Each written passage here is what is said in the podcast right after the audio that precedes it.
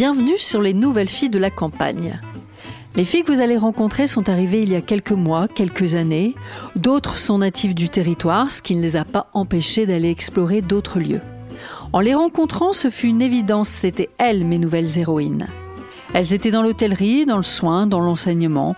Maintenant, leurs journées sont rythmées différemment, alors soit par les animaux, les marchés de producteurs, la météo. Elles ont eu le courage de tout remettre en question en changeant de vie, en changeant de métier, en mettant plus de sens dans leur quotidien. Je suis Sandrine et dans ce podcast, eh bien, je vais vous partager nos conversations qui, je l'espère, vous feront réfléchir, vous feront plaisir, sourire et peut-être vous donneront envie de sauter le pas ou pas. Ensemble, on vous parlera de ce que leur procure ce changement de territoire, de vie et de métier. Les nouvelles filles de la campagne ont 25 ans, 50 ans, peu importe, ce qu'elles ont en commun, eh c'est une sacrée volonté. Elles ont du courage, elles sont passionnées, passionnantes et certainement un peu inconscientes. Aujourd'hui, eh bien, un épisode légèrement différent. Alors, je reçois une jeune femme née sur le territoire. Elle est née en Dordogne, à Tivier, donc à quelques kilomètres d'ici. Une femme qui a su prendre un chemin original, atypique, en tout cas son chemin. Alors, Chloé est chef d'orchestre. Nommée par le ministère de la Culture, directrice artistique et musicale de l'ensemble instrumental de la Mayenne. Alors, dans cet épisode, eh bien, je souhaite mettre en lumière un parcours brillant d'une femme née sur un territoire dit rural.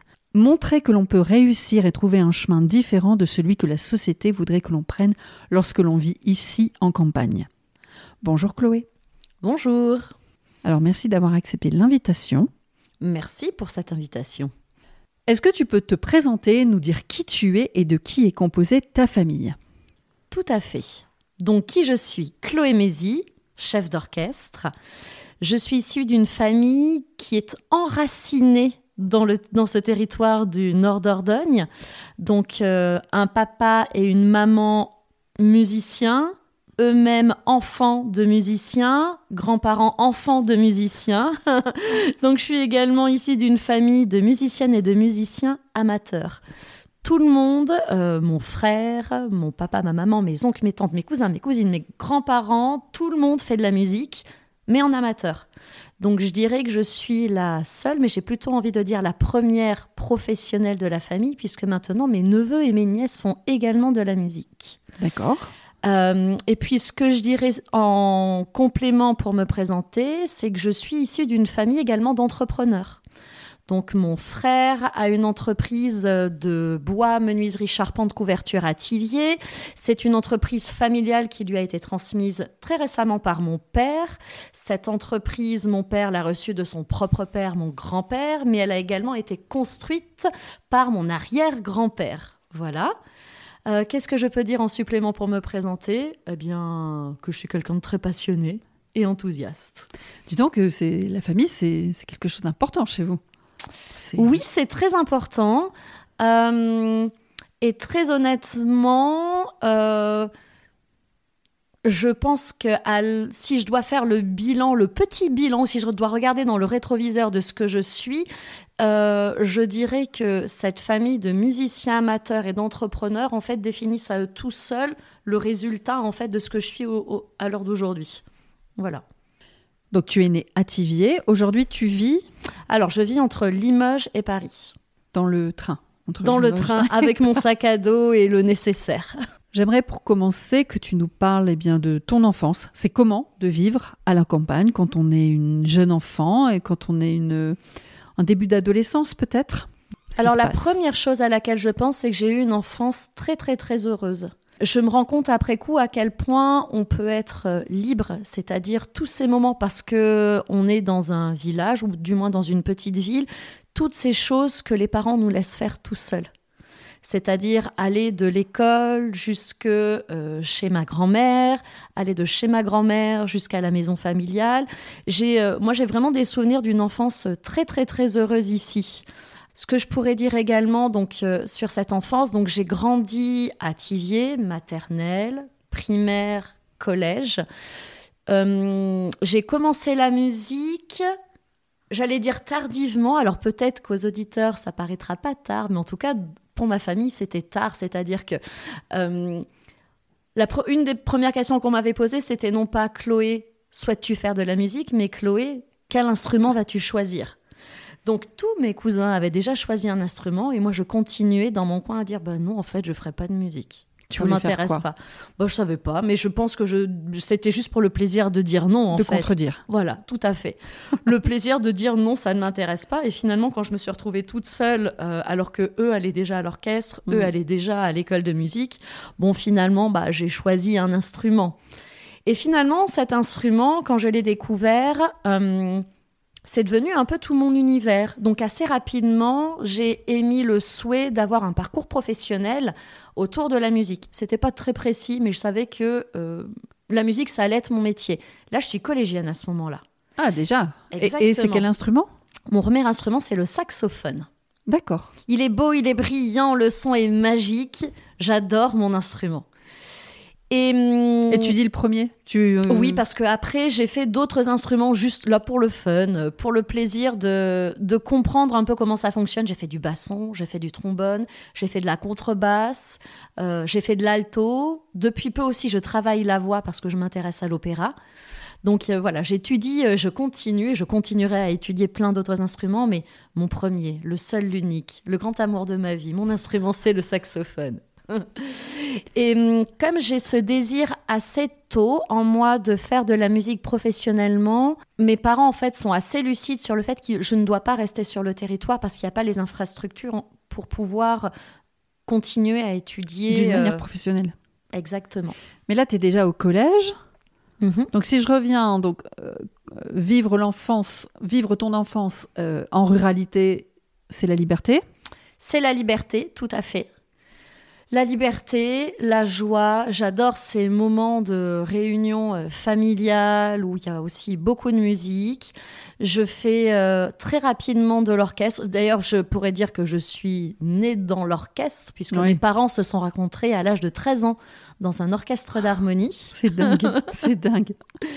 Et puis, euh, moi-même, quand j'ai, je crois que j'avais à peine commencé mon instrument, que j'étais déjà dans un orchestre. C'est euh, c'est une chouette enfance. Ok. Donc là, on revient collège. Ouais. Tu te dis, euh, je voudrais faire de la musique, mais d'une manière plus professionnelle. Tes parents sont conscients que ça va être compliqué si tu restes Tout sur le fait. territoire. Et donc, Et donc, je suis envoyée à 13 ans au Conservatoire de Limoges. Ce qui est une lourde décision. Oui, 13 tu ans, as c'est des jeune. enfants, Ouais, donc tu peux te ouais. projeter.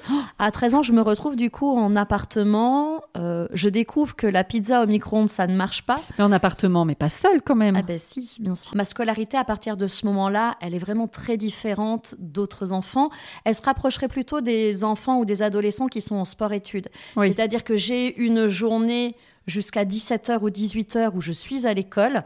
Et à partir de 18h jusqu'à 22h commence une autre journée. Donc, ce qui- ce qui- euh, une autre journée au, conserv- au conservatoire, ce qui signifie en fait que c'était pas possible d'être à l'internat et de demander à rentrer à non, 22h30 ou 23h. Oui, d'une manière très pragmatique. En fait, ça, pas. impossible. Du coup, euh, en étant au conservatoire de Limoges, j'habite un appartement qui est juste à côté du conservatoire euh, et qui me permet du coup de, de faire ces doubles journées. Mais effectivement, ça veut dire aussi être autonome Oui. sur plein d'autres sujets, notamment celui de l'organisation, enfin je veux dire le lever, il y avait personne pour me Mhm. réveiller le matin, c'est mon réveil moi-même. Euh, il faut pouvoir prendre le bus pour aller euh, euh, à l'établissement scolaire suivre les cours en journée. Il faut, enfin, faut se débrouiller tout Ouais. simplement. Il faut faire repas, son ton- repas le soir. Alors il y a eu quelques catastrophes culinaires, j'en Donc conviens. la pizza au micro-ondes? La pizza au micro-ondes, j'ai compris à ce moment-là que ça ne fonctionnait pas. Écoute, je m'en suis, voilà, j'ai survécu, je m'en suis sortie. Oui, hein, tu es euh, saine et sauve. Enfin, en oui, tout cas, oui, tu as oui, l'air oui. en bonne santé. tout à fait. mais euh, Exactement, mais oui. tu devais quand même avoir une sacrée maturité quand même à cet âge-là pour que tes parents décident de... Alors, je veux sais pas. euh, je crois qu'on a tous fait un pacte de confiance euh, sans se l'être dit de façon orale. Euh, je crois que ça avait à l'époque créé beaucoup de soucis dans l'entourage familial où euh, Mm. beaucoup avaient considéré mes parents comme des gens inconscients. Que ça allait être euh, absolument n'importe quoi, que ça allait être une catastrophe et que j'allais finir 13 sous ans, t'étais en quelle classe au collège? C'est quoi C'était Euh, quatrième? ouais, trois, euh, quatrième, troisième. Ouais. À ce moment-là, euh, voilà, on décide effectivement de ce parcours. Moi, j'aimais le souhait. Alors, ce qui a été fantastique chez mes parents, c'est que du coup, ils ont entendu le souhait et on a mis tout ce qu'il faut en place pour que ça se réalise. Il n'y a pas eu de bâton mis dans les roues. Alors, il faudrait peut-être que je précise une chose, c'est que mon père lui-même aurait souhaité avoir une carrière musicale. D'accord. Il avait fait son service militaire à l'orchestre de l'armée de l'air à Bordeaux. Et finalement, il n'a pas eu vraiment le choix, c'est-à-dire que ses propres parents lui avaient dit, écoute, bah, tu rentres mm. et puis de toute façon, tu viens travailler à l'entreprise familiale. Alors, je suis absolument convaincue qu'il a adoré son métier. Je peux, dire, je peux le mettre à l'imparfait parce qu'il est à la retraite depuis pas très longtemps. Je, si on lui pose la question, je voudrais pas parler pour lui, mais je suis absolument convaincue qu'il a adoré son métier. Ceci étant, si on revenait 40 ans en arrière, peut-être qu'il aurait fait des choix professionnels différents, s'il en avait eu l'opportunité. Ce qui finalement euh, l'a motivé à te à te driver dans ce sens Ouais, à me soutenir complètement. Mais tu vois, c'est ce que je pourrais rajouter sur cette enfance, c'est que euh, mes parents ont été. J'ai plutôt reçu une éducation, euh, je dirais un peu stricte quand même, mais mes parents ont toujours été très extrêmement encourageants. D'accord. Voilà. Et d'ailleurs, je pourrais même rajouter que euh, dans le côté encourageant, j'ai eu une éducation qui était absolument non genrée. Mon frère a choisi d'être dans le BTP. Il aurait pu très bien être euh, musicien professionnel. Et je pense que si on avait, si l'inverse euh, avait été vrai, c'est-à-dire si moi j'avais eu envie de reprendre l'entreprise familiale et lui de devenir musicien professionnel, j'aurais eu le même soutien que j'en ai eu pour devenir euh, musicienne professionnelle. Si j'avais envie, si j'avais eu envie de devenir, je ne sais pas, mécanicienne auto, architecte ou c'était ok pour tes parents. Aventurière au confin, au confin de l'univers. T'es un peu une aventurière en prenant le train Limoges-Paris euh, toutes les semaines.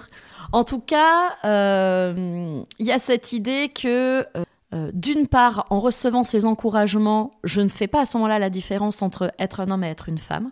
Oui. C'est-à-dire pour moi, tout est possible. Donc, c'est pas, pas de pensée limitante Non, pas de pensée limitante. En tout cas, pas en provenance de ma famille. Oui. Ça, c'est une évidence pas de pensée limitante, euh, beaucoup d'encouragement. Je, crois vraiment qu'à ce moment-là, en fait, pendant très longtemps, j'ai pas eu conscience d'être une femme. On me renvoyait pas, en tout cas dans ma cellule familiale, qu'il pouvait y avoir des métiers plus adéquats pour des femmes, par exemple le soin, hmm. euh, ou des métiers plus adéquats pour des hommes. Et là, euh, les fonctions de cadre, par exemple. Ah oui. Je pense que on peut dire que voilà, on a, on a compris. Chloé donc est chef d'orchestre. D'ailleurs, je suis en train de me dire donc tu commences des instruments. Mhm. Comment, à un moment donné, tu, tu, aurais pu euh, faire une carrière euh, euh, uniquement en tant que musicienne? Oui, tout à fait. Qu'est-ce qui fait qu'un jour tu te dis, tiens, je vais être chef Alors, il y a plein de choses, et c'est pour ça peut-être qu'en introduction, je rajoutais le côté entrepreneur de... qui existe dans la famille. J'ai pas eu conscience à quel point ça avait modelé mon esprit, mais je m'en rends compte maintenant. Donc j'arrive au conservatoire de Limoges à partir de l'âge de 13 ou 14 ans.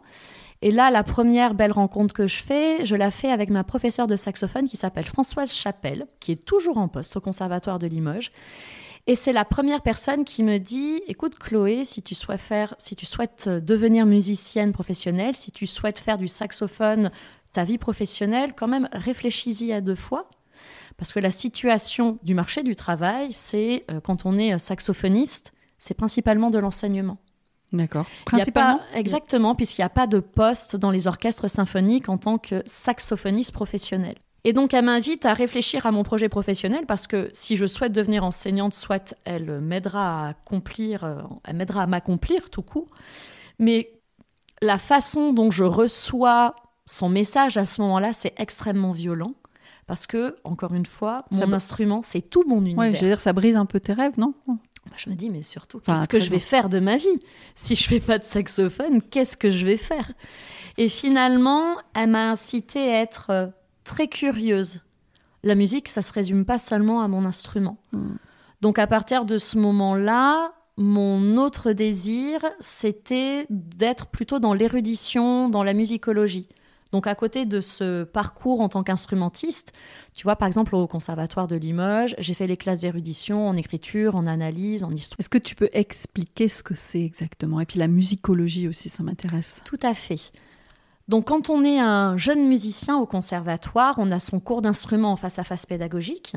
On a en principe un cours de formation musicale, on va dire que c'est une sorte de cours de français euh, pour l'équivalent, voilà, pour l'équivalent à l'éducation nationale. C'est-à-dire qu'à cet endroit, on travaille notre oreille, on commence à chanter, on a des clés sur l'histoire de la musique, les compositeurs. C'est quelque chose d'extrêmement global et de très formateur. Ça nous permet de lire une partition, ça nous permet aussi de développer des idées sur euh, la musique, ça nous permet aussi de comprendre le flux de courants musicaux, de compositeurs, comment ils se sont mutuellement inspirés, comment par exemple un Debussy se construit à l'inverse de Wagner, dont il voulait surtout pas épouser euh, le langage musical. Donc c'est très important. Et puis à côté de ça, on a aussi le cours de musique de chambre qui nous permet d'être en musique de chambre. Exactement, musique de chambre. On peut faire aussi de l'orchestre. Et puis, quand on arrive plutôt en fin de parcours au conservatoire, quand on estime qu'on a emmagasiné assez de connaissances, on peut accéder aux classes d'érudition. Les classes d'écriture, ce sont des classes où on manie en fait l'écriture musicale. Ce sont des classes de composition on étudie comment euh, Schubert a écrit sa musique, comment Brahms a écrit sa musique. On nous invite à écrire dans le style 2, et puis éventuellement aussi à développer un propre langage musical. Les classes d'analyse, on pourrait dire que c'est les classes de géométrie et de mathématiques de la musique. Donc là, on comprend véritablement comment un compositeur conçoit l'œuvre, comment il a structuré son œuvre, comment il a écrit. On va dans la, un peu dans la mathématique, la grammaire, la syntaxe de la musique. Et puis l'histoire de la musique, bah, c'est comme un cours d'histoire, tout simplement, où on apprend euh, les esthétiques, les écoles nationales, les euh, groupes de compositeurs. Euh. Donc c'est quelque chose qui est absolument passionnant. Oui, c'est riche. Qu'est-ce que tu préférais? C'est une excellente question. Alors, j'ai été jusqu'au bout, donc j'ai passé mes prix de conservatoire en analyse et en histoire, et j'ai eu une joie infinie à être, à être dans ces matières-là. En histoire, j'avais travaillé sur euh, la musique, je dirais plutôt ancienne. Donc j'ai fait un mémoire euh, sur des madrigaux. Donc c'est un, style musical euh, du 16e, du 16e et du 17e siècle. Et en histoire de la musique, j'avais travaillé sur un sujet qui est plus tard devenu mon mémoire de recherche et euh, une ébauche pour ma thèse de doctorat. Donc j'ai travaillé sur les compositeurs euh, français de la première moitié du XXe siècle qui s'étaient euh, inspirés du jazz pour créer un langage qu'on considère un langage de musique, musique savante occidentale de la première moitié du XXe siècle. Donc là, il y a ces, il y a ces éléments-là. Et puis justement, comme ma professeure de conservatoire m'avait dit, sois curieuse, mhm. j'avais commencé euh, juste après mon bac un, cursus en musicologie. Je ne savais pas que j'irais jusqu'au bout, en fait. C'était euh, une grande surprise. Donc une licence de musique et musicologie à Paris 4 Sorbonne, un master de recherche à l'université de Tours et une thèse de doctorat à l'université de Tours. Le sujet de ma thèse, c'était l'évolution des formats orchestraux dans le jazz contemporain français. Donc tu vois, il y a déjà la notion d'orchestre aussi. D'accord. Qui, est, qui est toujours apparue en filigrane tout au long de mon parcours de, de musicienne. Maintenant, quand tu y réfléchis, effectivement, tu, tout retraces tout ça. Je le, en fait, le, fabriquer la matière sonore, les timbres, la richesse des timbres, la façon dont on peut travailler sur les reliefs, ça c'est quelque chose qui me fascine. Et tu vois, à ce moment-là, je suis absolument persuadée que je vais devenir enseignant-chercheur pour l'université française. J'ai une question qui me vient là. Qu'est-ce qu'on écoutait chez toi comme musique quand tu étais petite? De tout. Euh, et en même temps, il y a du jazz à la maison. D'accord. Mon père adore Louis Armstrong. Il y a beaucoup de vinyles d'Ella Fitzgerald à la maison. On écoute absolument de tout. Et puis, euh, j'ai eu ma phase que je continue à avoir où j'ai toujours écouté beaucoup de hip-hop. Donc il y, a, vraiment de tout, du classique, du jazz, du hip-hop. Tu es une enfant des années 80 euh, Fin des années 80, ouais. D'accord. Pour me remettre un peu. Bah, tu vois, années 90, donc euh, Ayam et compagnie. Euh, ah c'est. Bah oui. Et j'ai réécouté ça il n'y a pas très longtemps et je me disais à quel point c'est bon en fait. Enfin, c'est-à-dire musicalement, c'est extrêmement bien construit. Est-ce qu'à chaque fois que tu écoutes un morceau de musique, quel qu'il soit, tu l'analyses? Oui, c'est une obsession qui est très difficile à supporter pour mon entourage. Donc, chef d'orchestre, est-ce que c'est difficile pour une femme en France? D'ailleurs, tu m'as dit, si je, me, si je ne dis pas de bêtises, tu me reprends. Oui. 40 grands orchestres en France? Oui. Trois femmes. Trois femmes chefs d'orchestre, tout à fait. Et de façon générale, les statistiques qu'on a qui ont peu évolué, elles datent de 2016 ou 2017. Et euh, sur les programmations, donc c'était une étude qui était faite sur les, les dernières programmations euh, en cours. Où sont les femmes? Combien de programmes sont dirigés par des femmes? Et la, le constat, c'était de voir que dans toutes les œuvres jouées sur une saison, oui. 4% des femmes enfin 4% des œuvres, pardon, étaient jouées par des femmes. Donc on en vient à cette statistique qui est les femmes représentent, les femmes chefs d'orchestre représentent 4% de la profession. Pourquoi il y a si peu de femmes? Est-ce que c'est parce que c'est un métier difficile ou il y a d'autres raisons? Alors l'hypothèse que j'ai, c'est mon hypothèse et ça n'engage que moi. Peut-être que d'autres collègues euh, femmes chefs d'orchestre euh, auraient autre chose à dire. Ce dont je m'aperçois, c'est euh, tu, vois le podium sur lequel on s'installe quand on arrive en tant que chef d'orchestre, et puis le fait d'avoir une baguette dans la main pour euh, guider, diriger 50, 60, 70 musiciens ou que sais-je, 150 personnes dans le cadre d'une production d'art lyrique, en fait ça, ça engendre un grand nombre de fantasmes. On imagine communément que... Euh, à ces outils-là, donc la baguette et le podium, on doit accoler des notions de pouvoir. D'accord. Et le pouvoir. La gestuelle? Cette ah non, le pouvoir ou même, euh, par exemple, le charisme, tu vois. Et en fait, ce, ce pouvoir-là, il implique une notion d'autorité qui, dans notre société actuelle, doit être incarné ou ne pourrait être incarné que, par, des hommes. Voilà, tout à fait. Donc moi, c'est... Euh, c'est des, messages ou des clichés euh, subliminaux, ça, c'est bah, dans l'inconscient des, Exactement, c'est-à-dire dans... C'est pour ça que je parle de l'imaginaire collectif. Dans l'imaginaire collectif, en fait, c'est le lieu où on attend un homme. D'ailleurs, je serais assez curieuse de poser la question, on pourrait s'amuser à une sorte de micro-trottoir en demandant aux gens si je vous dis chef d'orchestre, qu'est-ce que vous imaginez? Et il y a fort à parier que les gens diront Eh ben, j'imagine un vieux bonhomme allemand avec euh, des cheveux grisonnants et effectivement en queue de pie. et des gros sourcils. Voilà. Est-ce que je ressemble à ça? Non. Donc, je ne peux pas être chef d'orchestre. Je peux vous dire qu'elle ne ressemble pas à ça. Parce que même à la campagne, elle arrive avec des bottes très chic. Alors que moi, je fais avec mes bottes en plastique. Dans les autres pays, comment ça se passe, par exemple? Alors, par exemple, aux États-Unis, euh, c'est presque devenu un non-sujet. D'accord. Mais parce que culturellement, ils sont sur d'autres sujets, c'est-à-dire euh, la visibilité de la minorité invisible, les hispaniques, euh, d'autres populations issues de l'immigration. et donc les femmes, le sujet femmes est moins prégnant que ici à l'heure d'aujourd'hui. Ce n'est pas un sujet. Ce n'est pas un sujet. Ce n'est pas ou plus un sujet. En fait, à la question est-ce que c'est difficile euh, moi, je répondrais que quand j'ai fait le choix de la direction d'orchestre, j'étais absolument pas consciente, donc d'une part d'être une femme, et j'étais pas consciente non plus des statistiques parce qu'elles étaient, euh, venaient juste de sortir. En tout cas, je les, j'en avais pas connaissance. Oui, oui. Euh, si j'en avais conscience aujourd'hui, qu'est-ce que je ferais? Parce que imagine, c'est comme si tu disais à quelqu'un qui est gravement malade, très cher, vous avez seulement 4% de chance d'être en rémission. Hmm. Donc moi, je ne sais pas euh, ce que j'aurais fait euh, à ce moment-là. Ce qui est sûr, c'est que j'ai... Euh... tu avais quand même un aperçu de... comment dirais-je, de la cartographie euh, de, ces artistes, de ces... Oui, en fait, j'avais conscience qu'on était peu nombreuses. Mais finalement, c'est quelque chose que j'avais toujours vécu. Par exemple, à la classe de saxophone au Conservatoire de Limoges, ah j'étais une des rares hmm. filles donc j'avais toujours, euh, ça, ça, avait été toujours le cas. Moi, j'ai, j'ai, puis même si je dois regarder mes groupes d'amis, ça a toujours été extrêmement mixte. Tu vois, j'avais pas conscience, mais vraiment hein, de façon très naïve, j'avais pas du tout conscience qu'il pourrait y avoir un problème à ce niveau-là, être une femme chef d'orchestre.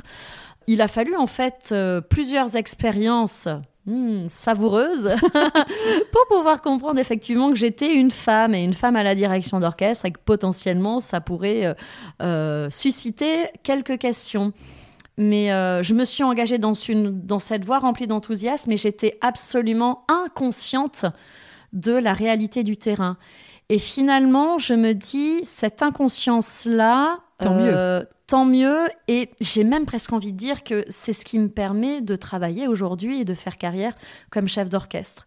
Parce que j'étais pas empêtrée dans mes pensées limitantes. je, voilà, tout, tout simplement, bah, je, je me présente, je suis chef, je suis chef d'orchestre. Et puis, bah, voilà. Et puis, pour revenir précisément sur les 4%, euh, aujourd'hui, il faut bien voir que ça reflète des, endroits qui sont assez différents. Quand tu travailles comme chef d'orchestre, le Graal, c'est de se voir confier un mandat en tant que directeur ou, artiste, ou directrice artistique et musicale d'une structure, un orchestre. Ce que tu fais aujourd'hui. Ce que je fais aujourd'hui avec l'ensemble instrumental de la Mayenne.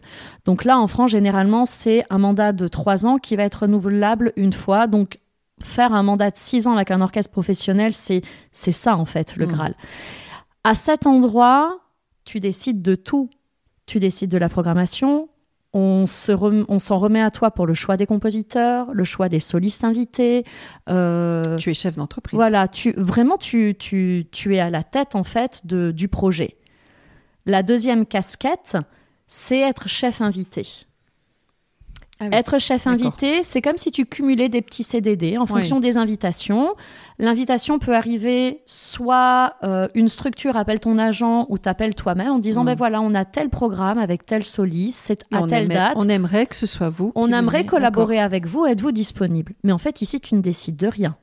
C'est un, une mission, voilà, exactement. C'est une mission qu'on te confie pour euh, une semaine, éventuellement dans le cas d'une série symphonique, éventuellement trois semaines, un mois, un mois et demi quand c'est dans, le cas mm. d'une production euh, lyrique. Par contre, ça veut dire que tu as une certaine notoriété, que tu es reconnu. Tout à fait. Alors, inutile de te dire que dans la première catégorie, c'est là où les femmes sont très très peu nombreuses. D'accord.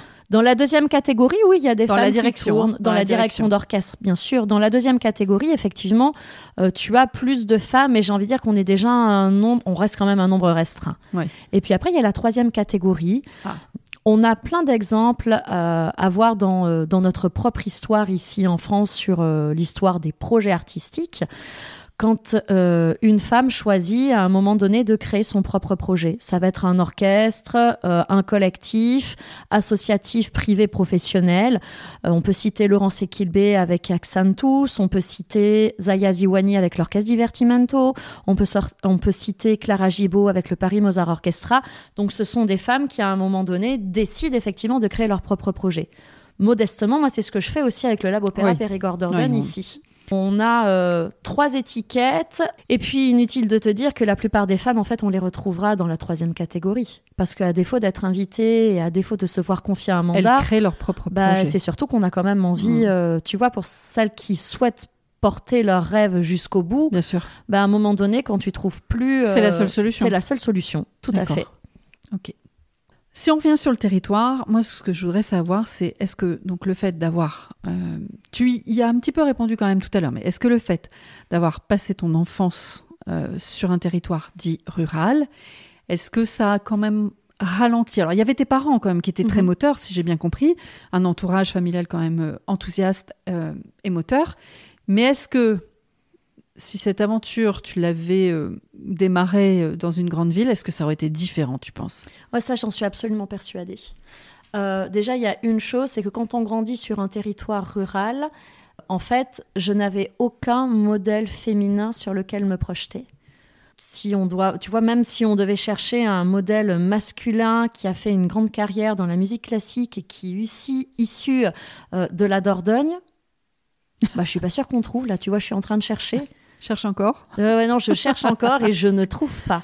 Donc, il y a cette évidence que euh, je n'ai pas de grand modèle pour me projeter en me disant je veux être comme un tel. Elle a été, euh, je sais pas, elle est ici, je, raconte n'importe quoi, de Cornillac, de Tivier, de euh, Bergerac, peu importe, et elle a eu une grande carrière mm. dans la musique classique.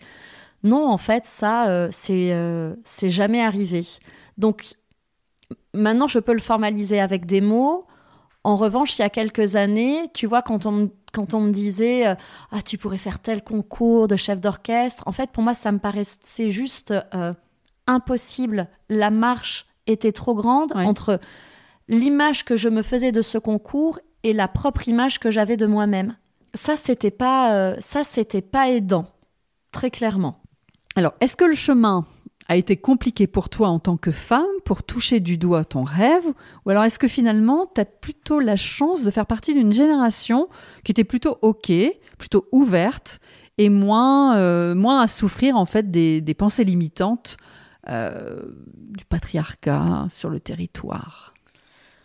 Je ne me suis pas réveillée un matin en me disant je veux devenir chef d'orchestre le rêve, il a pris forme et je lui ai donné une forme et les gens autour de moi lui ont donné une forme.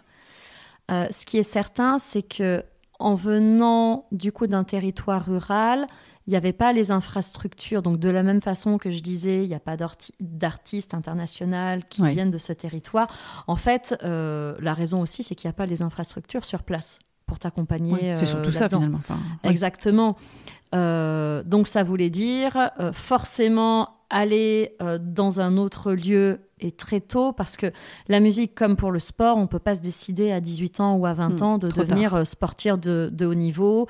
Encore moins danseur étoile à l'opéra. En fait ça se décide extrêmement trop extrêmement tôt pardon. Le côté patriarcat, je reviens sur la notion d'entrepreneuriat à la maison. Je crois qu'avec mon père, même quand on est d'accord, on s'engueule. Donc j'ai été éduquée à avoir un caractère, euh, tu vois, en acier. et en même temps, euh, on est des femmes. Et on sait que si on est comme ça, extrêmement frontal, la société d'aujourd'hui nous fera passer pour des hystériques.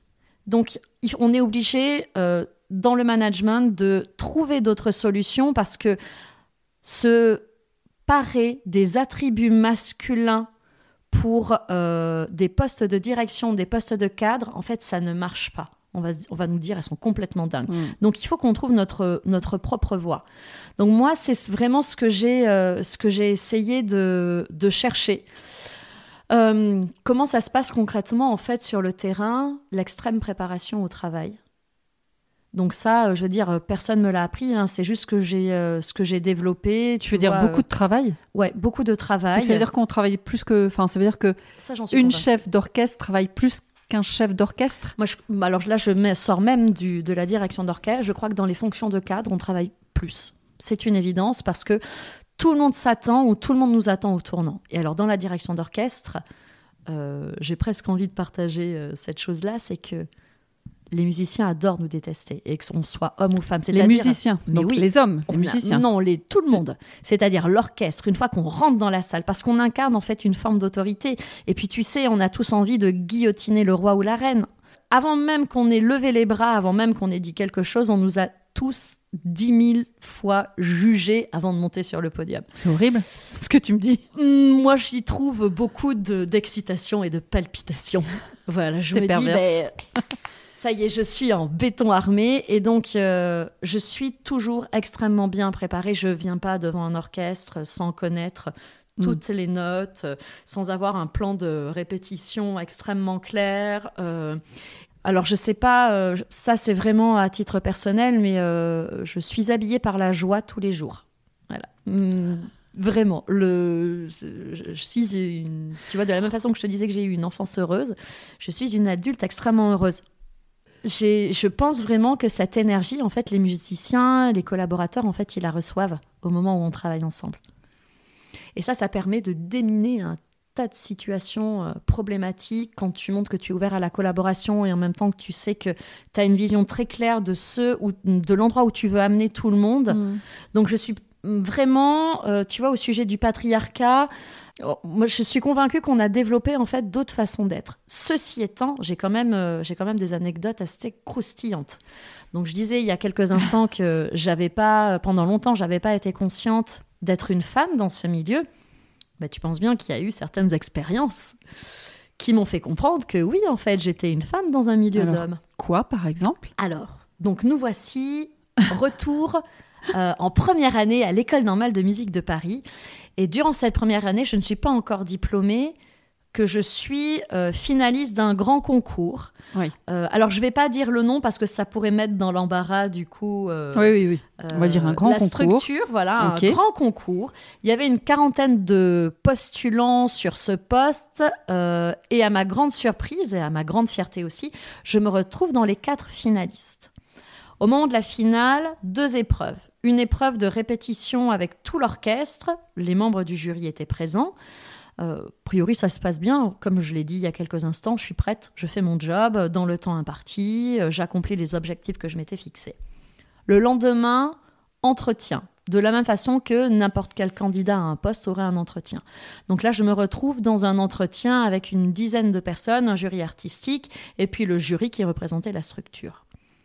Pendant cet entretien, j'ai en mémoire deux questions. La question qui m'a été présentée par le président du jury était la suivante.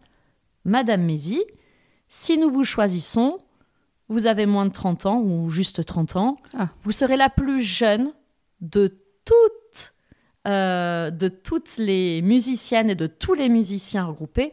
Vous sentez-vous euh, compétente, voilà, vous sentez-vous à la hauteur pour ce job? Euh, C'était l'âge ou c'était le sexe? Alors, justement, tu pointes quelque chose de très intéressant. Moi, j'ai choisi de faire une réponse audacieuse. C'est-à-dire que je savais que dans l'histoire de cet orchestre, le plus jeune chef d'orchestre qui était présent en plus au moment du, jury avait 24 ans quand ah. il avait eu son poste. Donc je fais une réponse très amusante en leur disant qu'a priori, s'il décide s'il décide, voilà, si le, jury choisit de me euh, de m'élire euh, en tant que directrice, a priori, je ne serai pas la plus jeune directeur mmh. ou directrice mmh. de l'histoire de l'orchestre. Ce qui fait beaucoup rire l'intéressé d'ailleurs.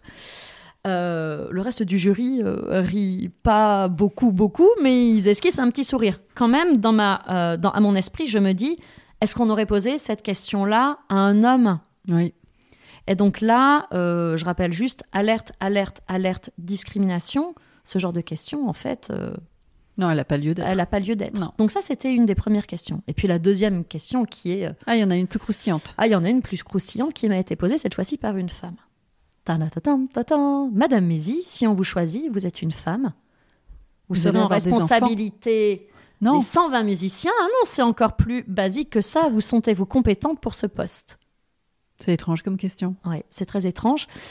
Je pourrais pas te dire exactement ce que j'ai répondu parce que euh, surtout j'avais euh, mon cerveau me disait alerte alerte discrimination cette question-là est absolument illégale dans n'importe quel entretien d'embauche je sais plus que, ce que j'ai répondu exactement. Par contre, j'ai pensé très fort et je pense que j'ai dû formuler quelque chose comme ça. C'est que s'ils avaient souhaité un homme dans la quarantaine avec une grande expérience, fallait déjà pas me laisser arriver en finale. Ils avaient eu une quarantaine de candidats déjà hmm. en amont. Tu vois, des années après, puisque c'était en 2016 ou 2017, je me dis que cette femme-là, quand elle m'a posé cette question, c'était plus le reflet de ses propres pensées limitantes à elle, plutôt qu'une question qui m'était adressée à poser la question pour elle-même.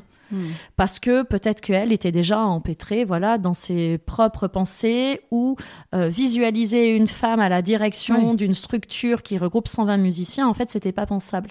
Et à ce moment-là, en fait, c'est euh, le moment de l'histoire où je découvre que je suis une femme. Alors je savais que je portais des soutiens-gorge et que je mettais des jupes et des collants depuis plusieurs années. C'est étrange quand tu dis ça, effectivement. Mais c'est le moment où j'ai pris conscience que j'étais une femme. D'accord. Ce que je ne savais pas avant. D'accord. Alors quand j'ai reçu les résultats, puisque j'ai vu que j'étais deuxième, ouais. et qu'un monsieur, dans la force de l'âge du coup, euh, dans la maturité, et de voilà de la maturité, aux alentours de 45 ans, avait eu le poste. Bon, en fait, je m'y attendais suite aux échanges que j'avais eus avec le jury. Ceci étant, euh, ça n'a pas abîmé ma foi et ma conviction mm. dans euh, le fait que j'allais avoir une carrière. Je voudrais revenir sur une chose. Donc, on parle de territoire dit mm-hmm. rural. Je sais que tu te déplaces beaucoup. Il me semble qu'il y a une difficulté, enfin je pense qu'il y a plusieurs difficultés que tu voudrais soulever sur un territoire rural. Alors c'est peut-être pas que le nôtre, hein, d'ailleurs, c'est pas que la Dordogne, c'est sur d'autres territoires. Est-ce que tu veux nous dire quelque chose là-dessus?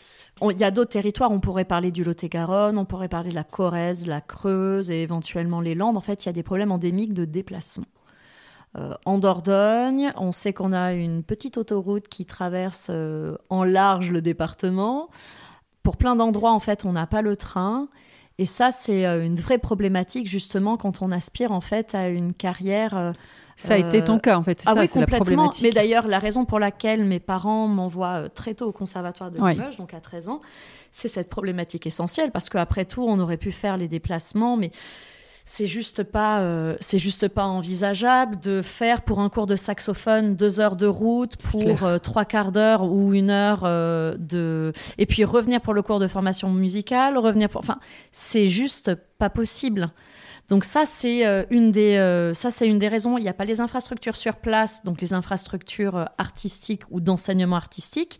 Et puis sur le plan de la mobilité, c'est une réalité aussi du territoire qui fait que là, je, je parle dans, dans, mon parcours de exigeant d'artiste, mais ça pourrait être le cas aussi euh, dans d'autres parcours. on est sur d'autres professions. Mmh. Exactement. On est obligé de partir du territoire parce que euh, les infrastructures, euh, donc la mobilité, ne le permet pas. On ne peut pas rester.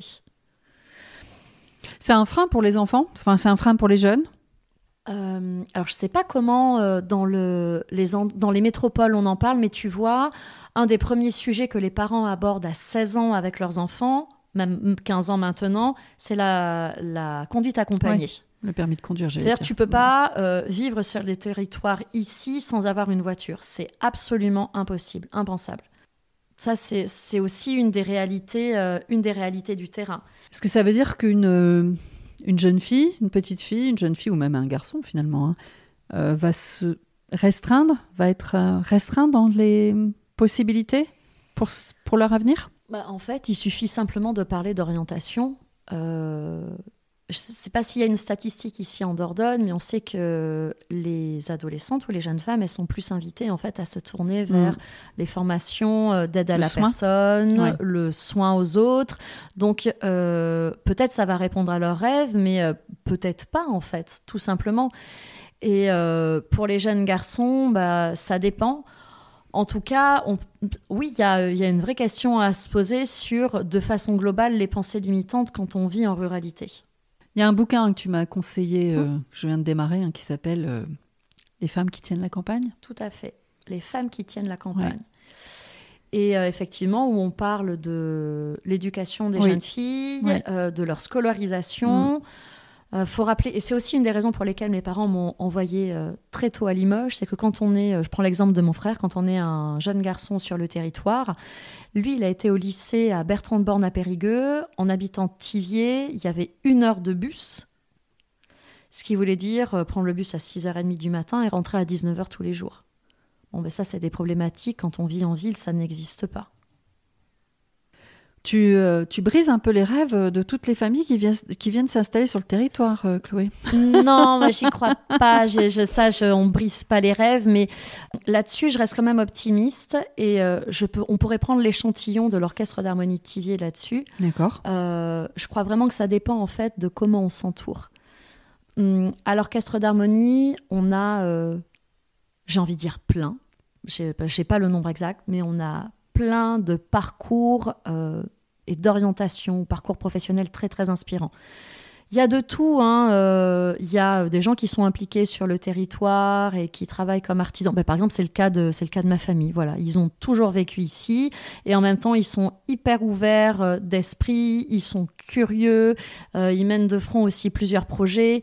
Et puis dans les jeunes qui ont entre 20, 25, 27, on a plein de beaux parcours de jeunes qui sont partis du coup à Sciences Po, qui sont partis du coup à HESS, d'autres qui font des thèses de doctorat et qui ont à cœur aussi de revenir sur le territoire. On accueille aussi des néo-ruraux qui ont, euh, par exemple, fait un doctorat en physique nucléaire et qui vont finalement s'installer pour créer une forêt comestible, de gens qui ont euh, travaillé aux États-Unis, fait école d'ingénieur et qui s'installent ici pour repasser un, un, CAP plomberie. En fait, il y a de tout. C'est juste que... Euh, dans le message qu'on renvoie aux petites filles et aux petits garçons, en fait, je suis absolument convaincue qu'il faut qu'on puisse les faire rêver. Je me souviens d'avoir eu cette discussion avec mon neveu et ma nièce il n'y a pas très longtemps en leur demandant c'est quoi vos rêves? Et eh bien, le rêve de mon et ses enfants sont sur le territoire. Hein. Ils grandissent ici. Mon petit neveu me disait qu'il voulait euh, dessiner des BD. Il voulait être créateur de BD. Ok. Bah, j'espère que de la même façon, tu vois que mes parents, ils sont partis de mon rêve et ils ont trouvé des solutions en se disant bon, ok, la famille est implantée ici. Euh, le rêve de Chloé, c'est de faire de la musique professionnellement. Qu'est-ce que ça implique qu'on mette en place hmm. pour pouvoir euh, l'accompagner au mieux dans cette démarche? Juste euh, pas enfermer ou pas brider en fait les rêves, euh, les rêves qui existent. Et de toute façon, des ingénieurs euh, verts qui s'impliquent ici, on va en avoir besoin. des ingénieurs dans l'agroalimentaire qui s'impliquent ici et qui montrent effectivement que euh, on peut produire sans pesticides, qui, enfin, qui accompagnent. On, on, en a besoin de toute façon. Donc, moi, je suis pas négative. C'est juste le discours en fait sur lequel on s'accorde tous, qu'on les aide à partir pour faire leurs études, et puis surtout qu'on les invite à revenir et qu'on les aide à s'implanter.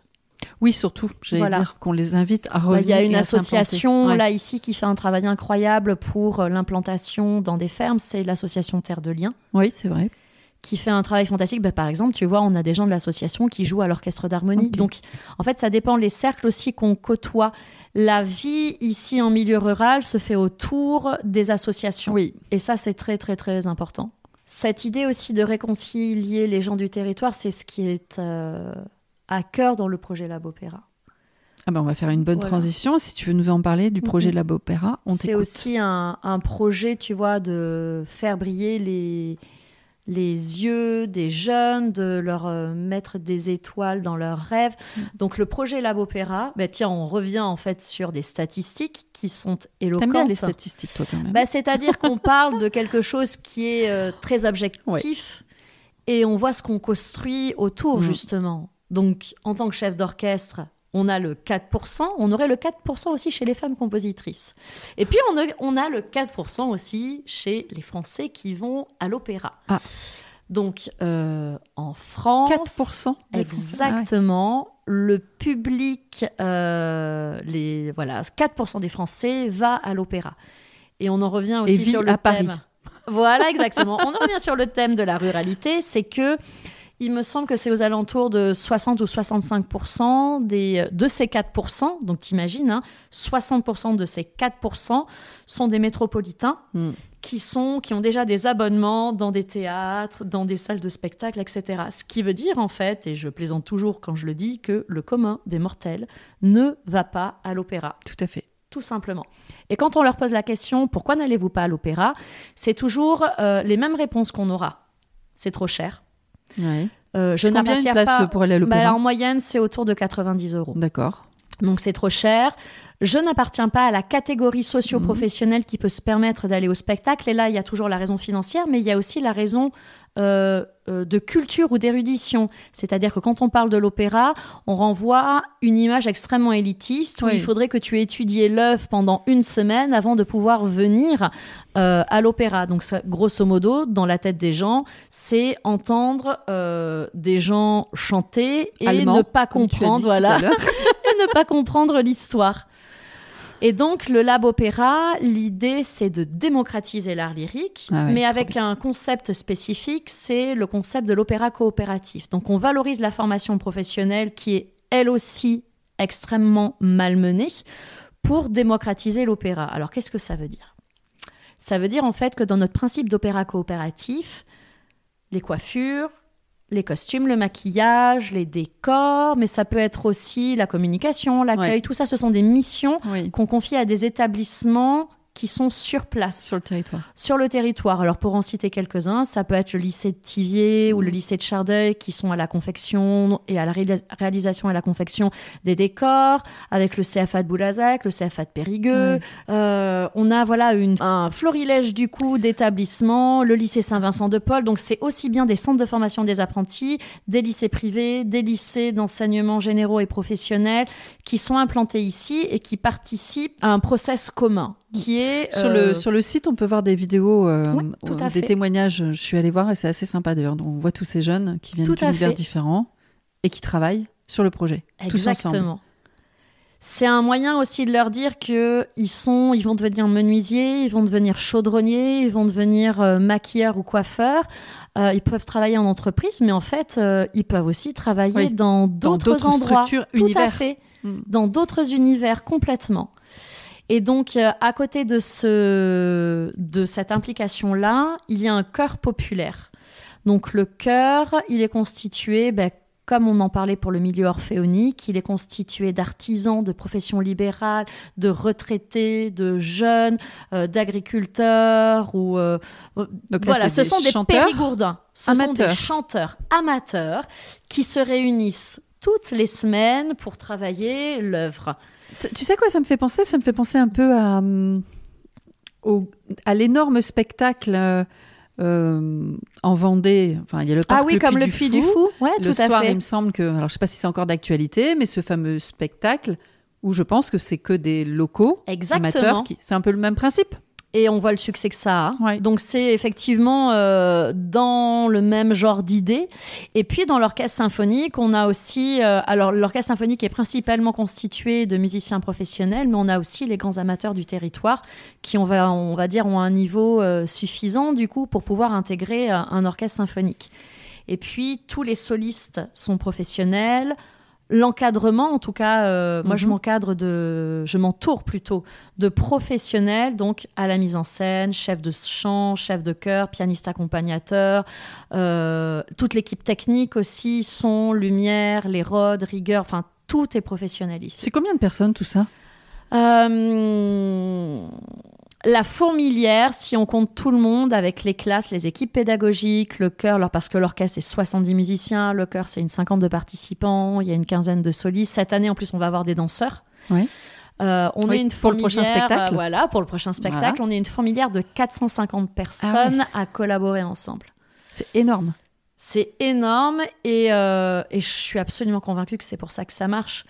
Euh, c'est un projet où on fait société en fait, c'est-à-dire que tout le monde vit ensemble, tout le monde se côtoie, chacun euh, apporte une pierre à un édifice qui est plus grand que lui-même. Mm.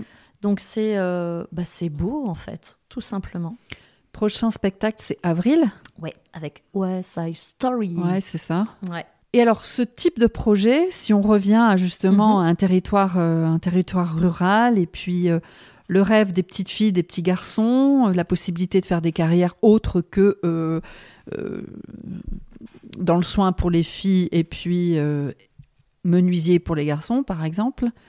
Est-ce que ce type de projet donne effectivement donne des ailes? En tout cas, c'est ce que j'espère. J'ai une anecdote.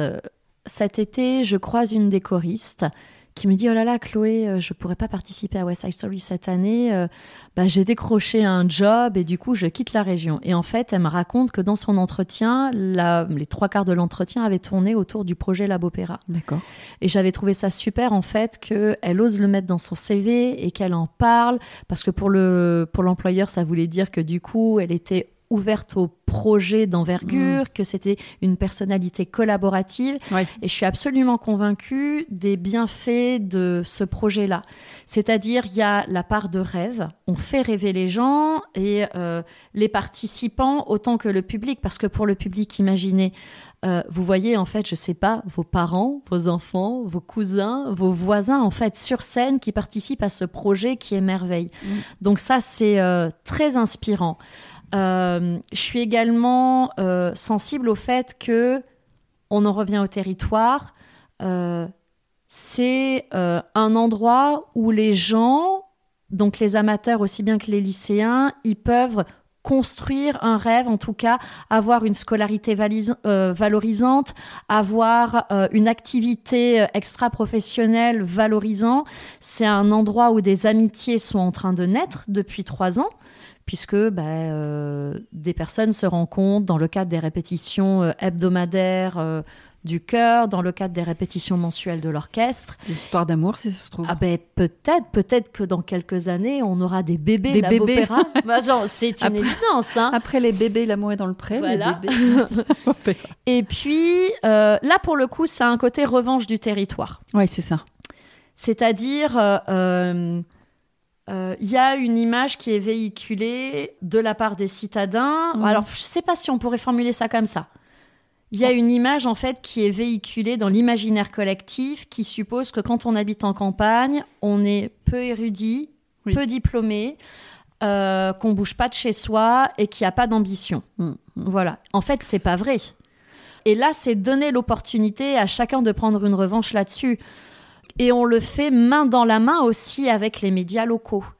Euh, les radios, les journaux, la télé, en fait, ce qui est fantastique, c'est que tout le monde s'est saisi du projet pour dire ben, la Dordogne, c'est aussi ça. c'est un projet euh, d'exception, c'est un projet euh, artistique d'envergure qui a rien à envier à n'importe quelle autre production d'opéra. Donc là, il y a un côté euh, revanche du territoire. Alors quand je l'ai conçu, j'avais pas en idée, ouais, on va faire la revanche du territoire. Non, c'est pas ça. On dirait, le titre, on dirait le titre d'un livre. Hein. c'est juste que j'étais à la maison sur la période Covid ah oui, c'est pendant Et puis ma période Covid a duré un petit peu plus longtemps que certains, parce que comme les restaurateurs, euh, nous, on n'était pas autorisés à retourner euh, travailler mm. dans les théâtres ou en scène nationale. Et donc, je me suis mis à réfléchir à un projet et je me suis dit, tiens, l'art lyrique, ça m'intéresse de développer quelque chose.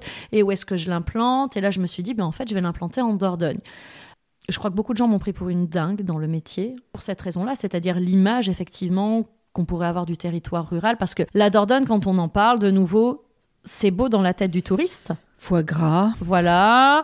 Le foie gras, les vins, la truffe, donc effectivement la gastronomie. Aller aux grottes de Lascaux l'été, aller au festival du film à Sarlat. Visiter et puis les châteaux. Voilà, visiter les châteaux. Et après, bon, bah non, ils vont pas faire de l'art lyrique. Eh ben si. Est-ce une chance finalement pour toi d'avoir vécu ici, d'avoir fait ton enfance ici, d'être né ici, de faire une carrière, je vais dire, internationale. Est-ce que ça te permet de garder les pieds sur terre? Ou c'est n'importe quoi ce que je dis? Alors en fait, tu pointes quelque chose de très particulier euh, parce que je dis souvent quand on me demande, mais du coup, en fait, pourquoi le territoire Pourquoi revenir ici oh, Je l'ai cette question, hein, aussi bien du côté professionnel que du côté de, des habitants ici. En fait, je leur explique que avoir ce lien, ça me permet tout simplement de pas péter les plombs. Euh, imagine quand tu es en concert, tu fais, euh, je sais pas, un zénith, un. Ah, ben si, en fait, j'ai une, j'ai une anecdote pour ça. Paris, décembre 2021, donc reprise après Covid. Et là, j'enchaîne les concerts, mais un, truc, un truc de malade. J'en suis euh, fatiguée, exténuée. Et il y a eu effectivement une série où j'ai fait trois concerts dans la journée. Imagine dans en fait la journée. dans la journée. Imagine le shoot d'adrénaline que j'ai pris. Et le lendemain, euh, je suis, je pars de Paris pour revenir par ici. Il faut que j'amène en fait ma voiture au contrôle technique. Et là, je suis en pleine redescente je veux dire comme un cocaïnomane en fait qui serait en pleine redescente surtout en pour aller au contrôle euh, technique. voilà surtout pour aller au contrôle technique. Et je me dis mais en fait c'est ça la vie des gens. Et moi-même je me dis mais Chloé mais qu'est-ce que tu racontes? Et en fait heureusement que je suis en prise avec le territoire parce que je suis convaincue que euh, c'est euh, ce qui m'aide à ça, ça contribue à un équilibre de vie. Quand tu dis trois concerts dans la journée un concert dure combien de temps? Euh, ça dépend. Euh, tu sais, on a des formats. Alors, il y a les formats 45 minutes, 1 heure, 1 heure 15 qui existent, mais ça peut être 1 heure et demie, 2 heures. Hein, tout à fait. Et là, de mémoire, on avait fait un concert en fin de matinée, un concert en milieu d'après-midi et ensuite un concert en soirée. Mais je suis plutôt quelqu'un qui gère bien l'adrénaline. En fait, l'adrénaline, que certains, euh, certains accolent le nom stress. Moi, je vois pas, euh, je considère que c'est pas du stress, en fait, l'adrénaline. Je le reçois euh, bien. Pour moi, ça m'aide à, ouais, exactement, ça m'aide à, ça m'aide à me concentrer, à me focaliser sur ce que je dois faire. Mais du coup, ouais, c'est un, c'est une montagne d'hormones quand même. Mm. Et puis, ben, quand tu as eu trois shoots d'adrénaline dans une journée, ben, le lendemain, ça peut être compliqué. Donc, en fait, le. L'ancrage au territoire. Ah, ben, l'ancrage. Il est, pour moi, il est essentiel. C'est un équilibre qui est très très très important. Tu vois, dans certaines carrières où euh, tu touches plus pied sur terre, etc., parce que tu fais plein de choses, moi c'est pas du tout le cas. Le samedi matin, quand je suis là, j'adore aller au marché de Tivier. J'adore aller au café associatif, au Chaplin. Euh, j'adore voir mes amis, passer du temps avec eux. J'adore aller euh, chez les commerçants qui me disent Alors, Chloé, tu viens d'où et tu repars où? En fait, c'est c'est hyper. T'arrives à bien dissocier il y a la Chloé euh, chef d'orchestre et il y a la Chloé de Tivier. Je crois qu'il n'y a aucune dissociation et que c'est ça forme une certaine unité. Je ne cesse, il n'y a pas de moment où je cesse d'être musicienne. Selon toi, les néo-ruraux, c'est quoi? C'est, enfin, j'ai l'impression que tu as dit euh, à plusieurs reprises hein, pendant notre conversation que c'était quand même quelque chose de chouette. Oui, tout à fait. Moi, je, c'est la porte grande ouverte. Je ne sais pas en fait quelle perception les habitants, on va dire les natifs du territoire en ont. Ma perception à moi, elle est très simple, c'est un grand bienvenu et c'est un grand bravo et bon courage. Pas bonne chance. Euh, bonne chance, bien évidemment. bon courage dans le, quand dans le champ. chance, euh. Non, dans le chance. Dans le côté, euh, effectivement, bonne chance, ça veut dire je vous envoie mes meilleurs voeux de réussite. Je suis absolument convaincue qu'ils vont changer la physionomie du territoire et peut-être l'image qu'on se fait aussi d'un milieu rural. Euh, je prends l'exemple de Loïc qui nous a rejoint il y a quelques années à l'orchestre, qui est percussionniste et qui effectivement avait fait une thèse de doctorat en physique nucléaire. Euh, je prendrai l'exemple de Nicolas qui est oboïste et qui a fait une école d'ingénieur. J'ai j'ai plein d'exemples comme ça de gens brillants qui sont arrivés sur le territoire avec un autre projet de vie. Et il me semble que c'est parce que ces gens-là s'impliquent sur le territoire, qu'ils en font leur lieu de résidence, que tous les freins qui existent à l'heure actuelle, euh, tout ça va remonter. C'est-à-dire Et faire bouger les lignes. et faire bouger les lignes complètement. euh, la mobilité en premier lieu, les services publics en premier lieu, les écoles. Tu vois, le- le- la question de la crèche que je posais tout à l'heure, euh, bah, c'est une évidence. Je suis absolument convaincue, là, dans les euh, années à venir, ça va être un changement radical. Si tu devais résumer en une phrase ou me donner quelques mots du métier de chef d'orchestre. Être chef d'orchestre, déjà, la première des choses, c'est ne pas avoir de routine. Et je pense que c'est ça qui est le plus excitant pour moi, c'est que aucune des journées ne se ressemble. C'est euh, partir du silence vers le son et vers la lumière. Euh, je prends un exemple très simple qui rallie du coup le côté absence de routine et qui allie du coup ce côté euh, du silence vers le son et la lumière. Dans mon calendrier de l'année, donc quand une saison est bâtie, tu vois par exemple la saison 23-24, j'ai ces moments où je sais que je suis en représentation. À partir de ce point final, ensuite il y a quelque chose d'autre qui se bâtit, c'est le temps de répétition et même encore avant le temps de préparation. Donc, euh, je prends l'exemple ben, de ce que je vais faire le mois prochain au Théâtre de Laval. Je vais être en résidence pendant une semaine avec l'artiste électro des JEJ. On a euh, concert le vendredi 24 novembre. En amont, on va avoir une semaine de résidence. Et donc résidence, ce sont des répétitions. Et en amont encore, il faut que moi je sois préparée.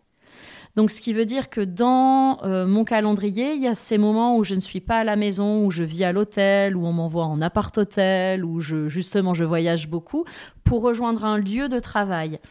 En amont de, re- de, de- de rejoindre ce lieu de travail, tu en auras fait, travaillé chez toi. j'ai travaillé chez moi. Donc là, c'est pour ça que je parle du silence, c'est-à-dire je reçois à la maison la partition dans mon bureau, en fait, ou même je me fais, tu vois, il y a plusieurs moments de l'année où euh, je balise euh, certaines journées ou certaines semaines en me disant ça, c'est du travail perso. C'est pas je suis là à me tourner les pouces à la maison, c'est que je me crée un agenda de travail à la maison où je vais travailler un opéra, où je vais travailler une symphonie, où je vais travailler un répertoire, un programme. Euh, et dans ce cas-là, je suis euh, en face à face, en tête à tête, en tête à tête amoureux avec la partition et le compositeur, qui bien souvent n'est plus vivant d'ailleurs. à ce moment-là, un drôle de date. voilà. je lis la musique et le but du jeu, c'est pour moi, c'est de m'imprégner de la pensée du compositeur. J'imagine comment l'énergie va être développée sur tout immeuble, j'imagine les reliefs, j'imagine en fait comment ça doit sonner. Donc ça veut dire qu'au moment de la répétition, là j'ai les mains dans le cambouis en fait, un peu comme un mécanicien ou un plombier, je donne une forme en fait à la musique, donne une forme aux idées musicales. Donc là, le son commence à émerger. Et puis ensuite, il y a ce troisième facteur, ce troisième paramètre, qui est le paramètre du public et de la scène qui arrive. Et là, c'est le La moment lumière de voilà la lumière, c'est la fête, c'est le rendez-vous, euh, le rendez-vous avec les émotions aussi pour faire vivre euh, aux spectateurs un voyage intéressant. Donc tu vois, ça c'est la partie chef d'orchestre. structuré, hein Ouais, c'est quand même Enfin, je, je structuré. visualise. Et ça, c'est la partie direction musicale. Mais il y a aussi une partie direction artistique qui, on va dire, euh, est un autre métier dans cette partie-là. Tu as du temps en relation avec tes équipes. Ça peut être avec la communication, avec les chargés de projet, Mm. euh, chargés, de, hum, chargés de production, où tu es à N plus 1, tu donnes les grandes lignes en fait de ta vision. Donc vraiment, on est sur la stratégie, un peu comme dans une entreprise. Hein. Stratégie, vision, c'est quoi nos échéances euh, On a des réunions mm. de travail. Enfin, vraiment, là, c'est un peu. C'est pour ça que je te dis que c'est très structuré. J'ai l'impression que c'est. Tout à fait. Ouais. Alors, une dernière petite euh, question, on va dire, euh, ton meilleur souvenir. Le meilleur souvenir. Est-ce qu'il y en a qu'un? À mon avis, il y en a plein d'autres. Alors, il y, en a plein, mais. Plein de. Mais un. Meilleur souvenir. Mais alors, si tu es OK, je parlerai plutôt euh, du concert le plus émouvant que j'ai fait. D'accord. Et en fait, il s'est déroulé ici en Dordogne. OK. Alors, je vais essayer de ne pas pleurer en raconter ça parce que euh, en racontant parce ça, tu vas me faire pleurer. je pleure à chaque fois que je le raconte.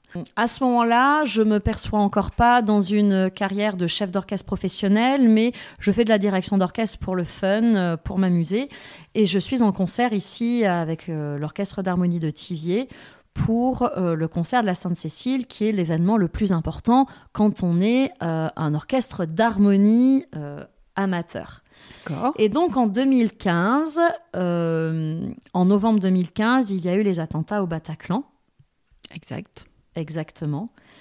Donc on, sort de la répétition, puisque ça avait eu lieu un vendredi soir, tout le monde rallume ses téléphones et on voit tous en fait les notifications sur notre téléphone. Et je sais pas si tu te souviens, mais pendant euh, une semaine, quinze jours, en fait, il y a plein d'événements, plein de concerts qui ont été annulés parce que tout le monde se sentait visé, c'est-à-dire euh, salle de spectacle, etc. Donc on ne savait pas si on allait jouer. Et puis finalement, on apprend qu'on va jouer. Et euh, c'est compliqué en fait de vivre un moment de joie et de fête après ce qui s'était passé parce qu'on était dans un grand moment de communion nationale en fait. Mm. Donc on avait choisi pour ouvrir le concert de plonger le public dans le noir. À ce moment-là, il y avait un discours du maire de l'époque qui faisait part de son émotion et on avait convenu tous ensemble au lieu de demander une minute de recueillement à chacun, en fait, l'idée, c'était d'applaudir la vie. Donc, tout le monde se met à applaudir. Beaucoup d'émotions euh, chez tout le monde, dans le public, bien évidemment, chez les musiciens. Et là, on me demande effectivement, euh, on avait convenu de, de, de faire jouer l'hymne national et donc la Marseillaise. Et à ce moment-là, ce que j'ai vécu là, je l'ai jamais revécu ailleurs, c'est-à-dire que je suis quasiment en pilote automatique hein, pour euh, faire jouer et faire chanter la Marseillaise, mais c'est comme si tout le public, en fait, hurlait sa joie de vivre. Je ne sais pas comment expliquer ça, mais ça, c'est-à-dire on est vivant et euh, on, on, veut le faire savoir et on lâchera rien. Et ça, c'était ça, c'était euh, très très difficile parce qu'il y a toutes ces émotions. On pense à tous les gens qui ont, euh, voilà, qui sont décédés à ce moment-là. Et nous, après, il faut quand même qu'on puisse jouer tout le reste du concert. Donc c'était hyper difficile et en même temps une super leçon de, de, vie et de professionnalisme pour se dire, ok, on a vécu ce qu'on a vécu. Là, on vient de faire une Marseillaise et moi, je, te laisse imaginer l'état émotionnel dans lequel je suis. En fait, tout le monde est en train de pleurer, très concrètement. Et il faut quand même être dans le concert parce que le rôle du chef d'orchestre aussi, euh, parfois, c'est de pas être submergé par ses émotions, ce que je n'ai pas pu faire pendant la Marseillaise, hein, très concrètement. Mais parce que tout le monde se retourne vers toi ben, en tant que leader en disant ben, c'est à toi qu'on s'en remet, mm. guide-nous pour le reste. Donc là, c'était euh, le moment d'émotion le plus fort que j'ai vécu dans ma vie d'artiste. Et tu vois, euh, ça ne s'est pas passé avec un orchestre professionnel.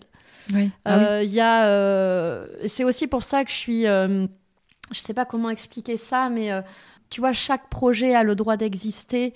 on crée de l'émotion à n'importe quel niveau. On peut être parfois très émotionné par un petit qui joue avec tu vois toute la sensibilité qu'il a il a peut-être pas encore il est peut-être pas encore accompli sur le plan technique mais mm. euh, en tout cas on le voit bien qu'il n'y a pas d'âge euh, si tu veux la maturité musicale la maturité artistique chez, parfois elle arrive très tôt en fait et donc là euh, ouais, là ce concert c'est waouh novembre 2015 c'est pour moi en, en, parler il faut toujours que j'en parle tu vois lentement et de façon très modérée parce que je ressens toujours euh, euh, le, moment, la gorge serrée, les larmes qui vont monter, euh, qui vont monter aux yeux. Donc voilà, c'est pour moi c'est un des moments les plus forts que j'ai vécu. D'accord, merci de nous l'avoir partagé. Si tu devais t'adresser donc euh, aux enfants, aux petites filles, aux petits garçons qui vivent à la campagne et qui ont des rêves, des ambitions, des projets, qu'est-ce que tu pourrais leur dire? De jamais cesser de rêver, justement. Le rêve, en fait, ça a un pouvoir incroyable. Euh, ça permet justement de transcender toutes les problématiques qu'on a évoquées. Ça permet d'être OK avec l'énergie qu'on va déployer à passer euh, du temps dans le train, dans les transports. En fait, on sait pourquoi on le fait. Donc c'est pour ça le pouvoir du rêve, il faut jamais cesser de rêver.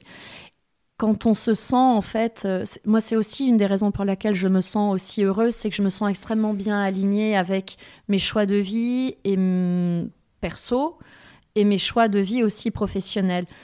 Euh, quand on est malheureux en fait de son orientation ou de sa situation professionnelle, de continuer à rêver. Et je le vois surtout aussi pour les euh, femmes du territoire, c'est-à-dire moi, j'ai la chance, comme je te le disais, d'être dans une famille euh, aimante où on met en place pour euh, se dire, OK, il y a tel rêve, alors quel objectif ou quel parcours, quelle, euh, quelle machine on met en route pour s'accomplir. En fait, c'est ça, c'est-à-dire s'entourer de personnalités et de gens qui vont aussi aller dans ce sens-là. Le fait de vivre en ruralité, on peut vivre ça aussi comme euh, de façon très positive en disant voilà j'ai fait des choix de vie et euh, je veux rien que ça enlève à la part de rêve tu vois je, un petit peu l'idée justement de pouvoir s'accomplir et moi c'est vraiment l'idée que j'ai là-dessus, c'est je reste en prise avec le territoire. Des fois, ça demande un grand écart psychique de se mm. dire ah j'ai travaillé avec tel orchestre, j'ai fait tel voyage et je reviens ici, mais je suis convaincue, euh, voilà, je suis convaincue du bienfait de ça le rêve. Le rêve. On termine avec ce mot-là? Ouais. Eh ben, en tout cas, moi, si je dois finir sur quelque chose, merci de m'avoir fait rêver pendant presque. Alors là, on a deux heures. Deux heures. Voilà, on a deux heures. Euh, je vais découper ça en 12 000 épisodes. Non, non, mais, non, non, mais vraiment, merci de m'avoir fait rêver. Euh, ça, me, ça me donne vraiment envie d'en savoir plus sur euh, ce que tu fais, sur l'opéra. J'espère que cette conversation, effectivement, elle donnera un autre visage de la ruralité et elle donnera envie aux enfants du territoire de s'envoler. Merci Chloé. Merci Sandrine. Merci pour ce partage. Je suis certaine qu'il sera utile et qu'il fera résonance au moins à l'une ou à l'un d'entre nous. Pour conclure cet épisode et pour m'encourager à en produire d'autres, eh bien on partage l'épisode à son entourage. Ça veut dire la famille, les amis, les collègues, les voisins.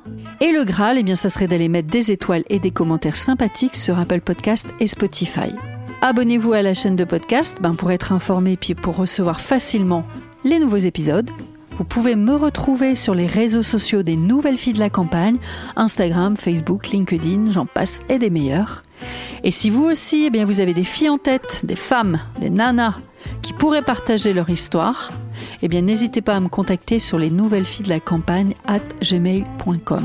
Si vous avez envie d'échanger avec les nouvelles filles de la campagne, eh bien, sachez que je mettrai leurs coordonnées dans les descriptifs du podcast. Je vous souhaite une bonne journée, une belle soirée et je vous dis à bientôt. Merci.